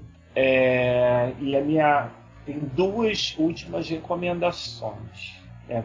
Para quem quer estudar teoria queer, tem Cadernos da Diversidade, do, do Luiz Coach, né, que é também da Autêntica, é chamado, uma das edições chama Teoria Queer, um aprendizado pelas diferenças. Aqui nesse livro a gente, você vai encontrar é, é, uma discussão inicial sobre a origem do, da teoria queer, é, é a, a, proposta de uma construção de teoria queer no Brasil. Então, tem aí já um, um, um passo inicial para os estudos de teoria queer. E tem o Arte Andrógeno, do Alberto Echebarren, que é um, é um argentino, é, e aí fala sobre androginia, quem, quem quer estudar ou quer estudar esse movimento de, de desbunde, é bacana ler esse livro. Não tem tradução em português, então é, é, é buscar mesmo o livro em espanhol, né? Mas é fácil de encontrar nas redes no, no, na internet quanto nas livrarias especializadas. Arte, Alberto Echevarren, Punhaladas, Poliui, que é a editora. Em breve eu vou estar indicando, eu vou indicar para vocês o meu livro. A minha dissertação vai virar livro pela editora Metanoia. A gente já está aí captando recursos, né? Eu vou ter que fazer umas adaptações de título, porque tem toda uma questão autoral aí atrás, mas a dissertação vai virar livro. A gente está com previsão para até o final do, do, próximo semestre de 2017 lançar o que a gente chama hoje de Glitter Revolution, que é o nome, o título provisório do, do livro. Massa, bacana. É, Carmélia, você tem alguma indicação? Tenho sim. É, Para filme, tem um documentário recente, ele é curtinho, chamado Bichas, né, do, do, acho que ele tem uns 20 minutos ou meia hora, né, vai, vai discutir, nesse documentário é interessante porque vai discutir também a questão da bicha preta, né, entre as várias histórias que são contadas, são, são seis, seis adolescentes, seis rapazes, e aí tem um que, que é negro, né, e eu achei muito interessante essa representação. Né, ele diz assim, agora vai ter bicha preta sim. É, o, na música, a gente tem Lineker, né, que está fazendo muito sucesso. É, é interessante, Lineker é negro, né? Ele tem é, é, influência, muita influência afro, mas também ele canta como, como nome samba reggae, uma coisa assim, samba, sambalanço. Tem a Alice Caymmi, a Tássia Reis, né, o Felipe Cato é, como livro, eu indico o trabalho do, do ator Silvério Pereira, que ele apresentou a peça BR Trans. E inclusive eu fui assistir com o André essa peça e me despertou para voltar para esse me voltar para esse universo, né, estudar das pessoas trans. É, o trabalho do Silvério ele passou um tempo no, na penitenciária com, como professor, tá? Na penitenciária em Porto Alegre, que é uma das poucas é, penitenciárias que tem uh, uma ala para pessoas trans. E esse trabalho, o BR Trans, é resultado dessa experiência. Ele fez uma peça e eu acredito que em breve ele, o Silvério vai fazer novela com a temática trans da Glória Pérez. Ainda não tem título, e para finalizar, tem um livro antigo, já, não sei se ele já é desse, do século XX ou. Ah, sim, é do século XX, sim.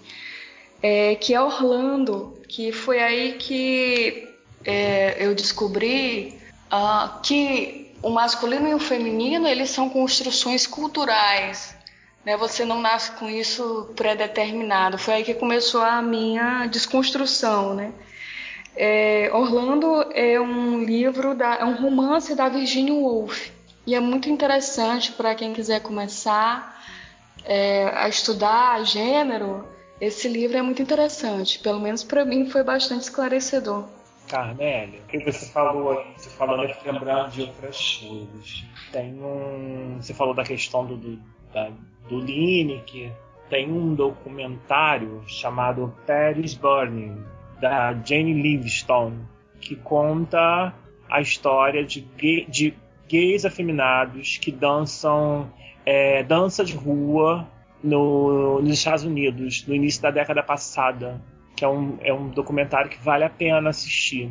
Fala sobre o universo dos gays de periferia e a presença deles no, no movimento de dança de rua e como eles conseguem construir uma dança específica né, que a gente vê hoje com estileto é, e, e, e, todas essas danças de rua que trazem é, essa temática de gênero atualmente. Né? Então é, é um, também uma outra sugestão aí interessante para quem quer traçar esse caminho. Bacana. É, Marcos, tem alguma indicação para gente? Tenho uma indicação. Vou indicar o livro Para Belchior com Amor. Ele é organizado pelo Ricardo, Ricardo Kelmer. Nesse livro tem um conto da Carmélia sobre a música. É, todo o livro é sobre o Belchior, né? É, vários autores escrevendo contos a partir das letras do Belchior. E a Carmélia escreveu um conto a partir da letra de é, Paralelas. É, o conto dela chama Paralelas ou a Macabeia e a Bailarina, né? Depois a gente vai ver se a gente consegue colocar, inclusive, o conto. No, no, é, o conto é dedicado ao André, né? Eu não ia falar isso, eu esperava que ele se manifestasse. Eu sou, eu sou modesto. Ah, tá. Autocontradição performática. Tá? Eu vou indicar também o Marcas da Diferença no Ensino Escolar, do Richard Miskolci, eu acho que é assim que o organizador se chama. Uh, vou indicar também para quem quiser mais leitura uh, os textos do Jurandir Freire Costa sobre o homoerotismo. Eu, eu estudei usei eles também quando eu tentei me aproximar do universo do Renato Russo, mas não dei conta de trabalhar o livro que eu, o, o filme, o, o filme, o CD que eu vou indicar, que é o Stonewall Celebration. Eu não consegui trabalhar esse CD, vou indicar ele também. Eu acho que tem, tem coisas para ser exploradas aí também, né? É, só para a gente contextualizar esse universo do, do Dizzy, além do documentário que já citaram, tem um livro aqui que eu tô tá na fila para ler, não li ainda, vou indicar sem ler ele completo. É, o Pavões Misteriosos do André Barcinski. É, então, essas as indicações. Bom, a gente está chegando no final do programa aqui. Eu vou é, abrir agora o espaço. Eu acho que eu vou abrir tanto para a Carmélia quanto para o André, né, para fazer umas considerações finais. Vou abrir primeiro para a Carmélia aí, você pode, pra gente, pra você falar o que você quiser aí, dar uma, um espaço aberto aqui para você. Pode ficar à vontade, Carmélia. Não, é, é importante saber uh, sobre o conto que eu fiz para o André é que a gente se conheceu mais no intercâmbio que a gente fez. Ele foi para uma cidade na Argentina, Rosário, e eu fui para o Uruguai. E, e, lá a gente se conheceu. E aí o conto que eu faço para ele também é uma forma de agradecer a, a ajuda que ele me deu lá, né? Então, André, muito obrigada publicamente. Ah, agradeço, carinho. tá ok. Bom, vou abrir um espaço agora pro para as considerações finais do, do André aqui, pra, pode falar o que você quiser aí, tá aberto espaço para você. Fique à vontade. E quero agradecer também o espaço né, para poder falar de um tema tão importante, mas tão é, é, controverso nos dias de hoje, né? Porque, como a gente já falou, existe uma resistência à discussão de gênero, né? E a gente encontrar espaços hoje para poder tratar sobre isso é é uma conquista, né? Uma conquista diária. Agradeço esses assuntos, né? esse espaço da conquista diária, né? Eu agradeço essa oportunidade, né? E espero que eu possa ter contribuído, né? Para despertar esse, esse olhar né, para essas pessoas que, como de uns tempos para cá eu tenho pensado nisso, essas pessoas que são invisibilizadas e apagadas né, do, nosso, do nosso cenário. Elas atuam, porém invisível. Né? E aí a minha caminhada acadêmica tem, tem muito disso, né? tem, tem, esse, tem esse lado ativista, né? quando eu busco é, amplificar essas vozes. Como diz a Berenice Bento, a gente não, a gente não já passou o tempo de dar voz. Agora é momento de amplificar essas vozes. Aí eu espero que outras pessoas possam junto comigo somar para que essas vozes elas ecoem em lugares ainda mais distantes. Tá certo. Bom, a gente que agradece você, André. Foi muito muito bacana o papo, assim, a conversa eu não, não conhecia. É uma, uma, um tema que é muito. que para mim é muito é, longe da minha, do meu dia a dia, né? E, não deveria ser, né? Porque deveria ser uma coisa mais, muito mais natural, né? Pra gente lidar. É, bom, muito obrigado mesmo, acho que foi muito esclarecedor, foi muito enriquecedor pra gente aqui, valeu demais. Valeu, André. Valeu, valeu Murilo. Tchau pra vocês. Então. Tchau, tchau. tchau.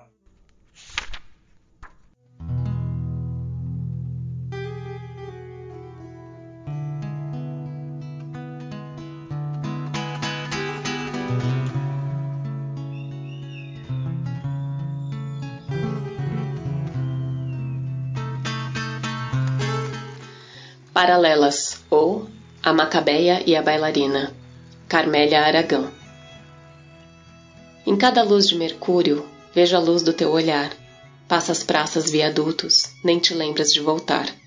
Belchior. Talvez um dia, Ângelo, quando você voltar, eu vou pedir que se deite no chão para eu desenhar o contorno do seu corpo Vai parecer mau gosto, eu sei. Encontrar o contorno deslocado de um corpo chapado aqui no chão da sala, tal como a perícia costuma fazer nos locais de crime. Mas não é crime. É saudade. É você, Ângelo. É deitar dentro da sombra do teu corpo, Ângelo, e me sentir abraçada pela tua ausência. A gente era as sombras da noite. A Paraíba e a bicha preta as tristes alegres figuras, como você mesmo dizia toda vez que começava a contar a nossa história. Do encontro da Macabeia com a bailarina. Eu era estudante e morava no Barata Ribeiro. Sem dinheiro e sem sono, segui até um boteco qualquer. Tinha prova no dia seguinte, além do aluguel atrasado e as economias no fim. Na verdade, fui andar para não pensar em nada. Queria desmaiar mesmo, para tudo sumir. E ali estava você, Ângela. Ou melhor, Leona. Você só apareceu de manhã, com a cara borrada, toda desmontada, perguntando se eu tinha algum demaquilante poderoso para Leona poder descansar a cutis. Você era lindo mesmo assim. A cabeça raspada, os cílios numa mão e o picumã na outra.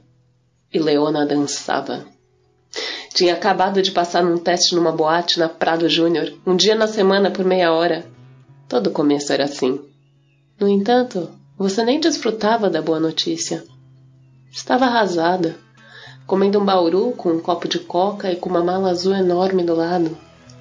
Porque aquela colega invejosa de sonhos tinha te colocado na rua. Leona era uma traíra. Traíra! Roubara-lhe o lugar na boate. Mas lembrando da gente assim, Talvez se eu fumasse poderia até parecer uma personagem mais interessante para ti que a Macabeia. Sabe? Até acho bonito ver alguém fumando um cigarro blasé na varanda, mas o meu dinheiro nem para isso dava. Além do mais, eu morava nos fundos, de frente para o muro do nada. E eu não sei o que deu na gente naquela noite. Você disse que foi amor de viado, intenso e único. Mas sei lá. Penso assim até hoje. Da mesma maneira que eu, a Macabeia, irritava os riquinhos na Zona Sul cursando direito, a Leona era também um completo desacerto da natureza. E as coisas foram melhorando para nossa vida a três. Começou meu estágio. Ângelo conseguiu uma vaga como técnico de laboratório. E a Leona passou a dançar duas vezes na noite.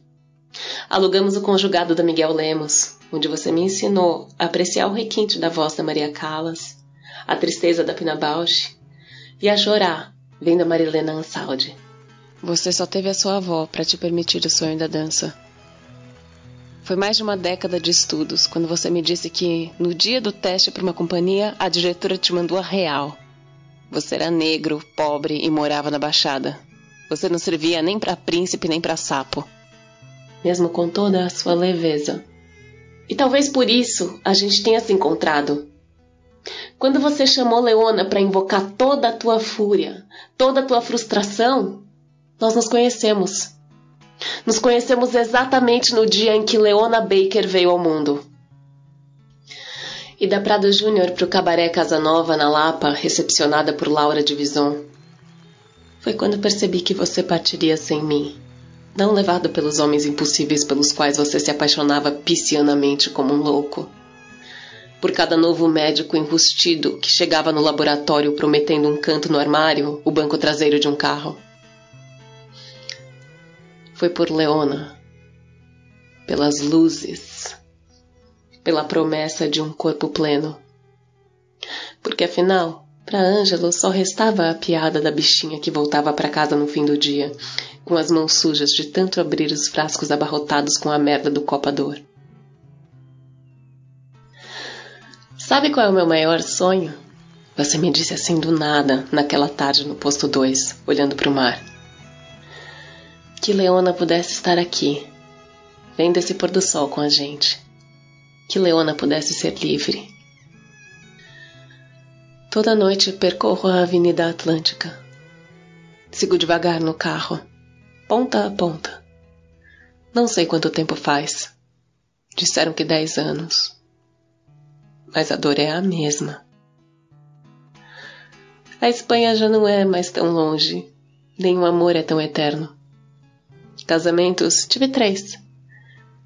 Nenhum com a sua mesma cor, nem com o teu cheiro, nem com a tua risada. Também te busco todas as manhãs nos jornais quando eu chego ao escritório. Mas agora falta pouco. Eu sinto. Eu sei. Falta pouco.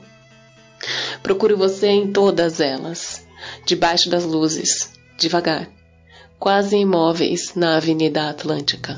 Dentro do carro, sob frio, a cem por hora, oh meu amor, só tens agora os carinhos do motor.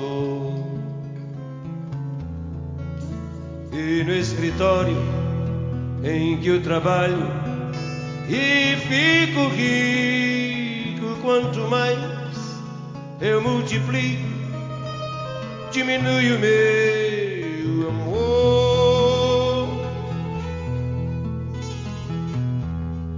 Em cada luz de mercúrio, vejo a luz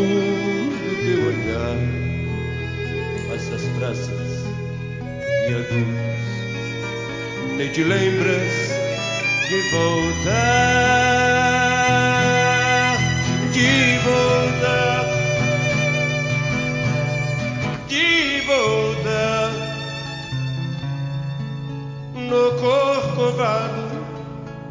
Quem abre os braços sou eu. Copacabana esta semana má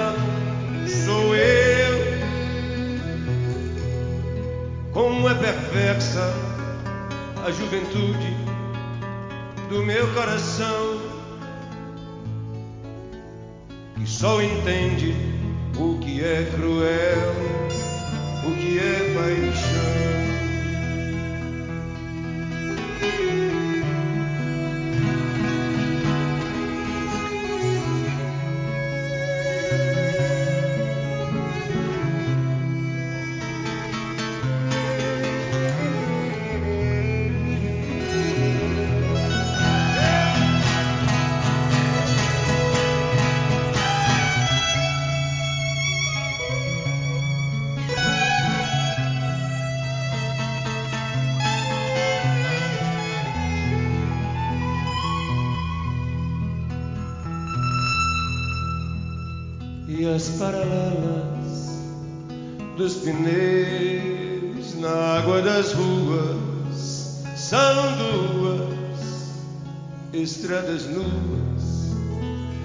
que foges do que é ti No apartamento, oitavo andar, abro a vidreira grito, grito quando o carro passa.